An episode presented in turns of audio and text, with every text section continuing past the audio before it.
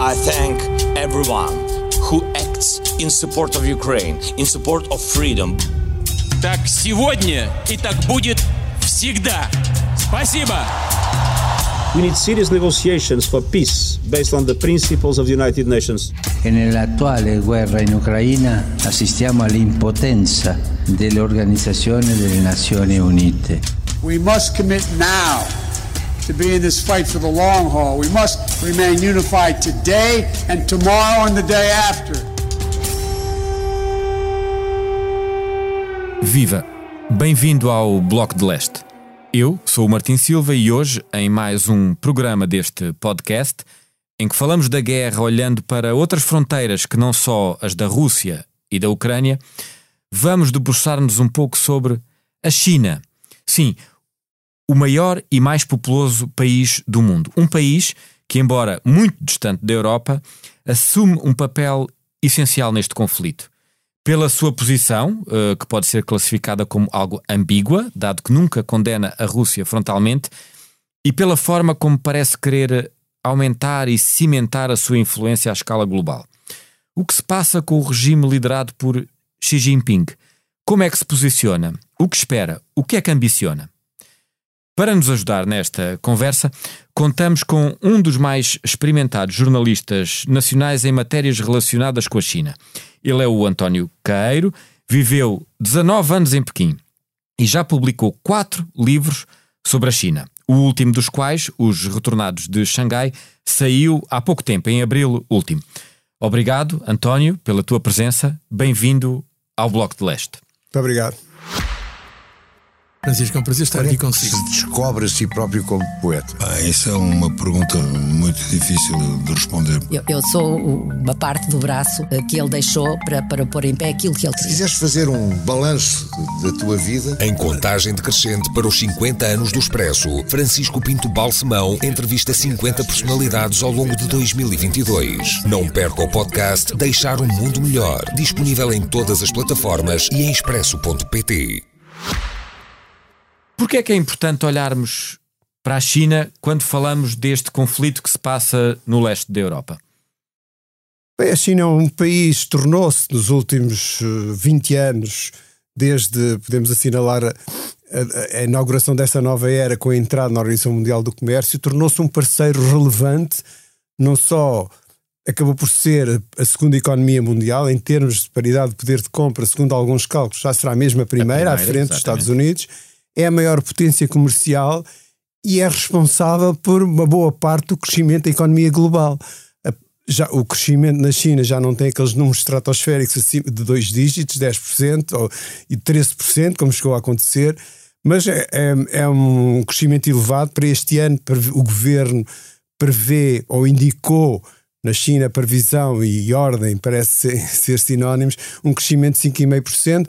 Há quem ponha em dúvida se, se será possível alcançar essa meta, mas de qualquer maneira foi a primeira grande economia a recuperar, Sim. a recuperar do Covid. Quase se pode dizer que, eh, aplicando uma outra ideia muito conhecida, que quando a, a China espirra, o mundo constipa-se. Tal é a importância hoje em dia eh, eh, da China no panorama global. É- essa, essa imagem é bastante apropriada, visto que a economia chinesa está de tal maneira globalizada. No fundo, foi, foi o país que eh, mais beneficiou da globalização. O- não há ninguém que não tenha em casa, ninguém, em, literalmente, de qualquer parte do mundo, não tenha em casa qualquer coisa feita made in China. É a maior potência comercial do mundo, ultrapassou o Japão e, Esta- eh, eh, e- a Alemanha, e portanto tudo o que acontece na China eh, ref- reflete-se na, economia- na vida cotidiana até. Portanto, eh, eh, mais de duas décadas entrados no século ehm, XXI, temos a China como uma superpotência, coisa que não era antes e hoje em dia, inquestionavelmente, é uma superpotência. E quando olhamos para esta guerra, como é que conseguimos explicar, como é que tu consegues explicar porque é que a posição chinesa aparece tão hum, ambígua? Eh, não apoia, mas, ou não apoia abertamente, mas também não condena a Rússia. A que é que se deve essa eh, posição do regime chinês? a percepção que, o, que a liderança chinesa, que o Partido Comunista Chinês, o governo chinês, tem das relações internacionais, assenta na ideia de que os Estados Unidos uh, que pretendem conter a China e até enfraquecer a China. Portanto, o alvo último um, dos Estados Unidos, e é o que aparentemente até faz a união entre democratas e republicanos nos Estados Unidos, é a ideia que a China é um rival, provavelmente mesmo um inimigo. E, portanto, os chineses sentem que eles são o alvo, são o grande alvo do, dos Estados Unidos e das, e das potências aliadas dos Estados Unidos.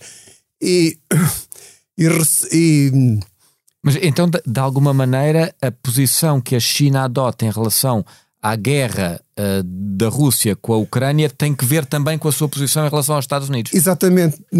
Num, primeiro impulso, uh, e isso, há muitos ensaístas chineses que dizem isso abertamente, a, a guerra na Ucrânia dá uma certa folga, folga à China. Isto é, neste momento, os Estados Unidos, a União Europeia, a NATO, está concentrada na Ucrânia e, no, e no na tentativa de enfraquecimento da Rússia e não propriamente da China, uhum. como acontecia antes da invasão russa da Ucrânia. Por outro lado, a, a China partilha com a Rússia, além de uma fronteira colossal de 4 mil e tal quilómetros uhum. de, de, extensão, partilha com a Rússia a oposição à, à existência de um mundo que eles chamam unipolar. Liderado pelos americanos. Liderado pelos americanos. Aliás, a China, tal como o G7, a NATO, tal como o G7, é sempre descrita na imprensa chinesa como bloco dirigido pelos Estados Unidos. Uhum. Quer a NATO, quer o G7 são vistos em Pequim como um instrumento dos Estados Unidos para manterem a sua hegemonia à escala mundial. Por outro lado, a China e a Rússia, as duas economias são altamente complementares. Enquanto uh, a Rússia é muito rica em matérias-primas, de que a China muito necessita para manter o seu elevado crescimento económico e o contínuo uhum. melhoria do bem-estar da sua população. Eh, por outro lado, carece a Rússia de tudo o que a indústria ligeira chinesa produz em quantidades eu, industriais. Eu, já gostava de ir um bocadinho mais às questões económicas, até porque uh, uh, o alegado apoio da China à Rússia passa uh, muito pela importação do petróleo, mas já lá vamos a esse ponto específico. Eu gostava de voltar ao início do conflito armado, ou melhor, às vésperas da guerra. Nas vésperas da guerra, em fevereiro, Vladimir Putin e Xi Jinping encontraram-se e pareceram firmar algo parecido como uma aliança. Um, esse momento uh, tem significado, tem impacto? Que repercussão teve essa iniciativa no que assistimos hoje e no que podemos assistir para o futuro? Esse encontro foi em 4 de fevereiro. Exatamente. Um, foi, foi na véspera dos Jogos Olímpicos de Inverno, que foi o, uma iniciativa em que a China muito investiu. E relativamente ao, ao passado das, das, relações entre a China e a Rússia, esta, esta cimeira ficou assinalada por uma manifestação mais calorosa. Ficou célebre a frase de que as relações entre os nossos dois países, consta do comunicado, não há limites para os nossos laços, isto é. Mas a palavra aliança nunca é assumida e os próprios chineses são eh, radicalmente contra, contra a, ideia de aliança, porque justamente a ideia deles, do mundo novo, a nova ordem internacional que eles defendem, é um mundo onde deixará de haver superpotências e passará apenas a haver grandes potências. A China será uma delas, obviamente, com a sua zona de influência, uh, que, que a, que a geografia dita, no fundo, na Ásia Oriental, os Estados Unidos continuam a ser influentes noutra parte do mundo, Portanto, a Rússia... Tu, tu, não vês a China, a China como uma pretensão hegemónica uh, uh, no planeta, isto é, porque é normal que se pergunte, a dada altura, o crescimento até onde é que vai uh, nessa pretensão. Não há nos dirigentes chineses, no pensamento chinês, uma cultura de procurar uma hegemonia à escala global, na tua percepção. A ideia que eu tenho é que, é, que a China é uma superpotência relutante, isto é, nunca quererá ser uh, a superpotência hegemónica como os Estados Unidos são. É uma ideia, aliás, é o que faz a identidade, em parte, do Partido Comunista é a sua, chinês, é a sua oposição à ideia de hegemonia. Porque, para já, a, a hegemonia dá muito trabalho, é muito caro, basta ver quantas bases militares os Estados Unidos têm espalhadas pelo mundo, muitas em volta da China, Japão, Coreia do Sul, nomeadamente e, portanto, a China não quer, não quer esse papel. Isso também será expor a China a um desgaste muito grande. E a China não é isso que quer. A China quer é ser reconhecida como uma grande potência na área onde se insere. Isto é, tal. A China gostaria de se. Pensa eu isto agora. A China gostaria de ser reconhecida a sua influência na Ásia Oriental como os Estados Unidos são reconhecidos nas Caraíbas. Ninguém imagina que as Caraíbas, possa haver alguém influente nas Caraíbas que não seja os Estados Unidos. A China também acha que deve ser reconhecida como tal na sua zona geográfica. E, e, portanto, desse ponto de vista, de alguma maneira, a China, China sente-se uh, ameaçada, como falavas das bases americanas que existem ali à volta na Ásia. É, é esse o sentimento que existe? É, eles estão convencidos, muitos comunistas chineses, que o objetivo último da China, de, dos Estados Unidos, não é enfraquecer a Rússia.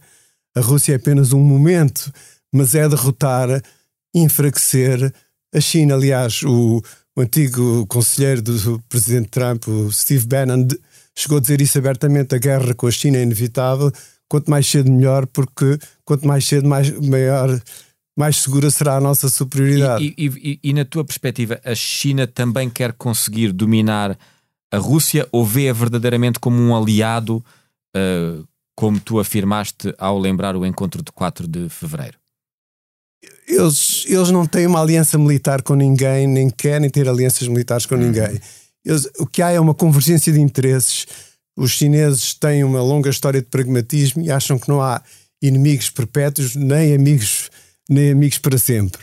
Tudo isto vai variando ao longo da história, mesmo as relações entre a China e a Rússia, ou entre a China e a União Soviética, nunca foram um mar de rosas, nunca foram pacíficos, vai haver confrontos armados violentos na fronteira comum em 1969. Hum. De resto, uh, os Estados Unidos, quando o presidente Nixon vai à China em 1972, inicia uma aliança estratégica contra o inimigo comum, que era a União Soviética.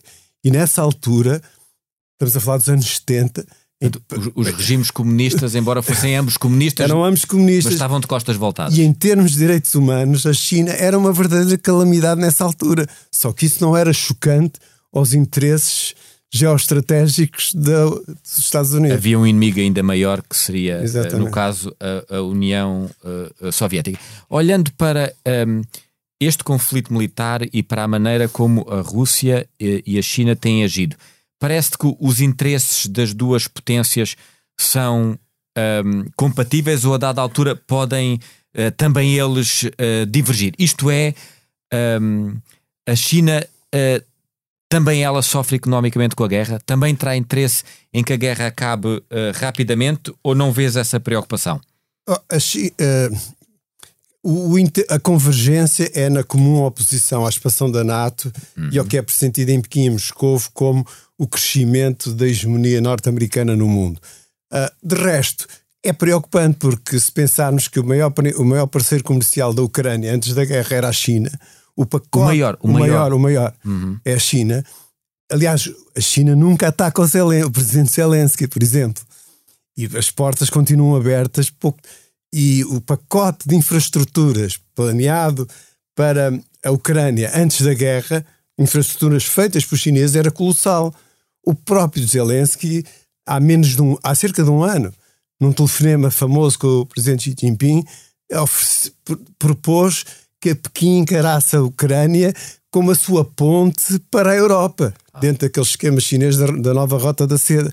Portanto, todos estes negócios pararam, estão cancelados e há uma grande perda para a China. Por outro lado, o custo reputacional que a China está a pagar por aparecer aliada, pela sua liderança aparecer aliada a um invasor, também custa caro e desprestigia o regime internamente, penso eu. Mas isso é uma preocupação num regime que não é uma democracia, portanto que não presta contas como outros.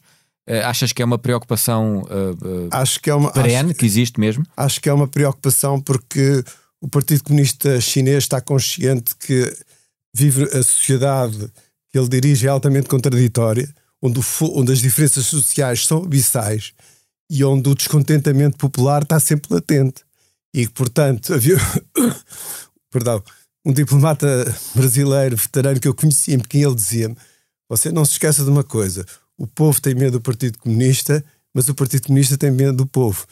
Está esta dialética uhum.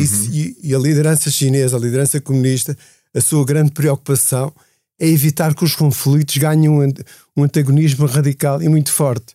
E, portanto, antecipa-se às contradições. Tu, com o teu olhar uh, atento a esta região do globo, consegues ajudar-nos sobre uh, a perceber um pouco melhor quando a China é acusada de uma espécie de apoio encapotado à Rússia, que tipo de ligação em concreto, seja económica, nomeadamente importação de petróleo, política ou militar, é que existe? O que é que se sabe sobre o que está a acontecer no terreno, nomeadamente ao longo dos últimos uh, quatro meses? O, bem, o petróleo é conhecido que agora está uma parte do petróleo está a ser vendido à, à China, mas também à Índia. Aliás, o aumento das vendas de petróleo russo à Índia aumentaram muito mais do que em relação à China. A China tem uma dimensão mais forte porque a Rússia já ultrapassou a Arábia Saudita, que era o principal fornecedor de petróleo à China. Isso, e para do ponto de vista chinês, Portanto, é um, é um maior, negócio. O, o, o, país eh, de quem a China recebe mais petróleo Neste atualmente é passou a ser a Rússia. A Rússia. Passou a ser, antes era a Arábia Saudita. E, mas também a China compra. Desculpa pôr a coisa de uma maneira tão crua, mas de alguma maneira a China então é o maior uh, uh, cliente, uh, o maior cliente e o maior fornecedor de divisas para continuar a alimentar o esforço de guerra russo. Ou é uma. É, é, legítimo dizer isso, simplesmente. Não, eu digo isto no sentido em que, por exemplo, no Ocidente há um conjunto de sanções e uma política de sanções que visam precisamente estrangular de alguma maneira uh, a cúpula do poder russo. Ora, a China o que está a fazer na prática é impedir esse estrangulamento. Não, é, não é só a China, Sim. a Índia também, Israel, a Turquia, há vários países que fazem parte de vários blocos, digamos assim, Sim. que não subscrevem as sanções. Ou seja, países que não estão alinhados com o Ocidente, exatamente. Não, a Turquia até faz parte da NATO e Israel é o país mais mais acarinhado em Washington, país do mundo mais acarinhado em Washington. Os primeiros ministros de Israel discursam no Congresso, não é? De, desse ponto de vista, um, eh, é possível perceber e identificar qual é, em concreto, um, o tipo de relação que têm as duas lideranças? Isto é, uh, Vladimir Putin e Xi Jinping são uh, dois dos. Uh, mais importantes representantes de regimes não democráticos, de líderes autoritários no planeta. Mas como é que eles se dão? Como é que a sua relação tem evoluído? Eles têm uma relação uh, cordial? O que é que nos podes dizer sobre isso? É, é, essa pergunta é interessante porque aí há de facto uma novidade. É que para já Xi Jinping e, e Putin já se encontraram mais de 30 vezes, o que é talvez único na história das relações internacionais em quaisquer países. O, o próprio Xi Jinping, numa nota pessoal muito rara, eu aliás nunca ouvi nenhum líder chinês falar desses termos, descreveu uma vez o Putin como o seu melhor amigo. Falaram há pouco tempo ao telefone no dia em que o Xi Jinping fez 69 anos, uhum. É, são da mesma idade. O, o Putin tem uns meses, faz 70 anos em outubro, o Xi Jinping fez 69 agora em junho. Uh, portanto, há uma, há uma grande proximidade. Ambos partilham a ideia de que uh, os países precisam de ser fortes os grandes países precisam de ser fortes e, e, precisam ter um tipo especial de relações. Todos os países são iguais, mas quer dizer, Estados Unidos, Brasil, uh, Rússia, Índia, China são países, são, são o que eles chamam grandes países. E, e, é preciso ter um tipo novo de relações entre esses países. E isso é comum em Pescovo e em Pequim. E por outro lado, a ideia de que o, a sua opos a comum oposição a um mundo dominado dominado por uma única potência, neste caso. Embora, embora tu tenhas frisado que a, China não se quer amarrar muito a, a, alianças, não é propriamente a sua política, mas muito do que se tem falado ao, ao longo dos últimos meses é sobre a alteração geoestratégica no planeta a que se está a assistir. E desse ponto de vista é crível, já falaste da Índia, a vermos surgir uma espécie de aliança entre a Índia, China e Rússia, três dos eh, mais maiores e mais populosos uh, países do planeta? Não creio, até porque são três gigantes e, os, e que, e que, que, se relacionam bem se, uh, se, nas zonas em que têm acordos. Por exemplo, um, houve, recentemente houve a Cimeira dos BRICS e que reuniu os presidentes cimeira virtual, mas eh, Sim. organizada pela China, que reuniu os presidentes da Rússia, os líderes da Rússia, China, África do Sul, Brasil, Brasil Índia. e Índia. Exatamente. E o comunicado final tem. O acrónimo BRICS é exatamente BRICS, dos países que fazem parte. E só há, um, só há um parágrafo, são 58 pontos a declaração final, só há um parágrafo sobre de quatro linhas sobre a Ucrânia para dizer, para dizer que os, defendem negocia, conversações entre, entre a Ucrânia e a Rússia e que a posição de cada um já foi definida nos locais próprios, isto é, na ONU, onde a China, a África do Sul e a Índia se abstiveram, não condenaram a Rússia. Não condenaram. Exatamente. Portanto, é, e, portanto a visão deles é nós colaboramos naquilo em que estamos de acordo e que podemos ambos ganhar, mas naquilo em que não estamos de acordo, não falamos. Uh, nos últimos tempos, uh, neste realinhamento geoestratégico de que falámos, um dos pontos centrais uh, no Ocidente tem sido, se quisermos, o ressurgimento da NATO. Houve recentemente um encontro NATO em que um dos pontos-chave que parece ter surgido é a identificação um, da China, e não estou a falar da Rússia, estou a falar da China, como uma ameaça. Uh, que implicações é que este tipo de posição pode vir a ter um, uh, no futuro e no mundo que vamos ter uh, nos próximos anos, por exemplo? Isso representará uma mudança enorme, colossal, não é? à, escala, à escala planetária, visto que pressupõe uma ambição geoestratégica da NATO que extravasa o seu propósito inicial. Estamos a falar de uma organização, de uma organização concebida como defensiva para se opor ao expansionismo soviético após a Segunda Guerra Mundial, que acolhia também ditaduras, que era o caso de Portugal, que, que era o membro fundador, a Turquia, fundador. a Turquia, a, a, Grécia teve uma ditadura também e isso não impediu de figurar na NATO. Agora, a ideia de passar, de, de ver, de, de, projetar o inimigo para o, o Pacífico é um salto colossal que eu não, quer dizer, não sou geoestratega, nem especialista em relações internacionais, não adivinho o que é que isso pode, as consequências que isso pode ter, mas uma coisa é certa, parece-me a mim, é que é difícil transformar a China num inimigo, visto que a China é, ainda é a fábrica do mundo e, portanto, nós só tivemos ver o, as relações comerciais entre a China e a Rússia nestes primeiros quatro meses, segundo números chineses, aumentaram 5, 25%, somando 51 mil milhões de dólares.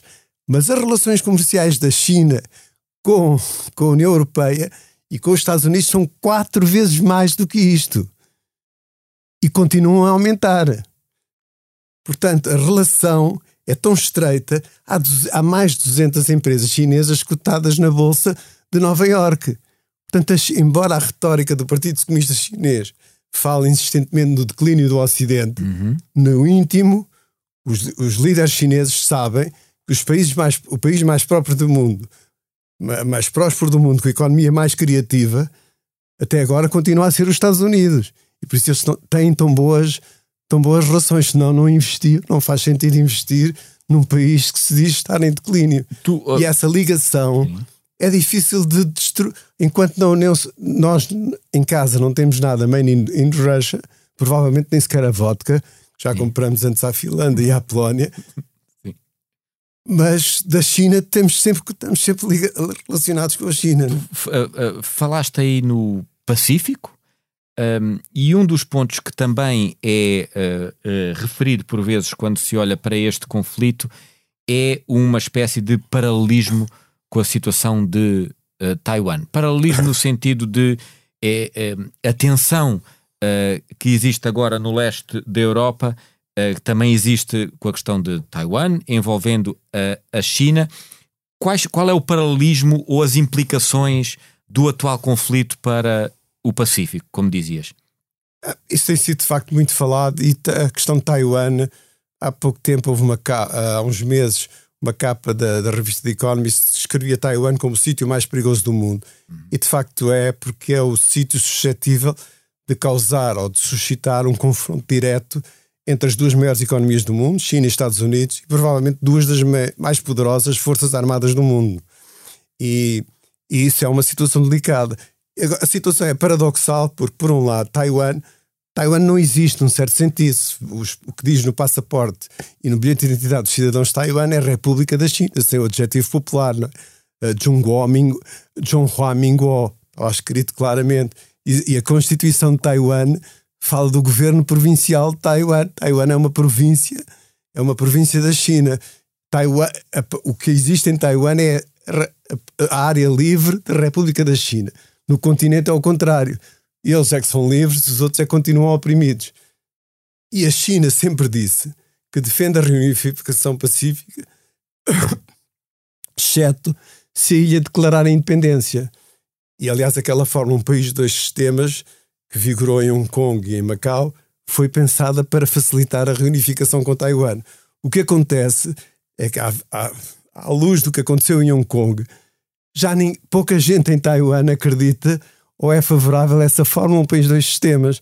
Portanto, há ali um imbróglio. Uhum. Por um lado, a China, de um lado e do outro, o Estreito de Taiwan. Taiwan deve a sua prosperidade ao mercado chinês, continua a ser o maior empregador privado da República Popular da China. É uma empresa de Taiwan, que Foxconn, que fabrica os iPhones, por exemplo, e que emprega mais de um milhão de trabalhadores na China. Na China. E agora, aquilo é uma grande contradição. Eu acho que a, a tradicional paciência chinesa poderá um dia pensar que eles encontrarão uma fórmula mágica uhum. para resolver o problema, que não a guerra. Uma guerra seria catastrófica. E não, mas está ali um grande problema. De facto, os, a maioria da população Taiwan não gostará de viver sob a bandeira vermelha, como, porque viu o que tinha acontecido em Hong mas, Kong. Oh, oh, António, mas o, o, sendo o problema tão bicudo, a tal região mais perigosa do mundo, como falavas, com o crescendo de tensão Estados Unidos versus China, a questão de Taiwan só fica mais difícil, ou não? É, fica, fica mais difícil. Agora, eles, daqui a dois anos vai haver eleições. Se voltar a ganhar o Partido Nacionalista, como já aconteceu, haverá um desanuviamento, porque o Partido Nacionalista, Taiwan, governou a ilha durante muitos anos. Aliás, o, o, Taiwan existe como entidade separada do resto da China porque no final da guerra civil no continente, ganha pelos comunistas, o que restava do governo, na altura dirigido por Chiang Kai-shek, que era o líder do Partido uhum. Republicano, nacionalista, refugiou-se em, em Taiwan. Entretanto, aparece a Guerra da Coreia logo a seguir, em 1950, e a Taiwan é integrado na área de segurança dos Estados Unidos e ficaram separados até hoje. Com a democratização de Taiwan acrescentou-se uma nova separação, não apenas política, mas social. Portanto, já temos uma, desde os meados dos anos 90, todos os órgãos do poder político em Taiwan são eleitos por sufrágio direto. E, portanto, já há uma geração inteira que se habituou Sim, a certo... o, fosso, o fosso vai-se cavando. O, o, o fosso vai-se cavando, mas o sentimento que eu tenho, conheço Taiwan também, é que a maioria das pessoas, no fundo, quer o status quo. Isto é, à espera que qualquer coisa possa acontecer, porque a alternativa e isso tem a impressão que os Estados Unidos estão conscientes disso. E o presidente Biden, no último telefonema que fez com Xi Jinping, voltou a reafirmar que considera que Taiwan é parte da China e que só põe a alteração unilateral do status quo. As pessoas querem manter como está. Isto é, o mercado chinês assegura a contínua prosperidade de Taiwan e eles vão vivendo assim porque a alternativa será a guerra. Muito bem. Para finalizar, pedimos ao António Queiro uma sugestão, uma dica, uma ideia que nos ajude a ficar a saber um pouco mais sobre a China, além naturalmente do que ele hoje aqui já nos trouxe.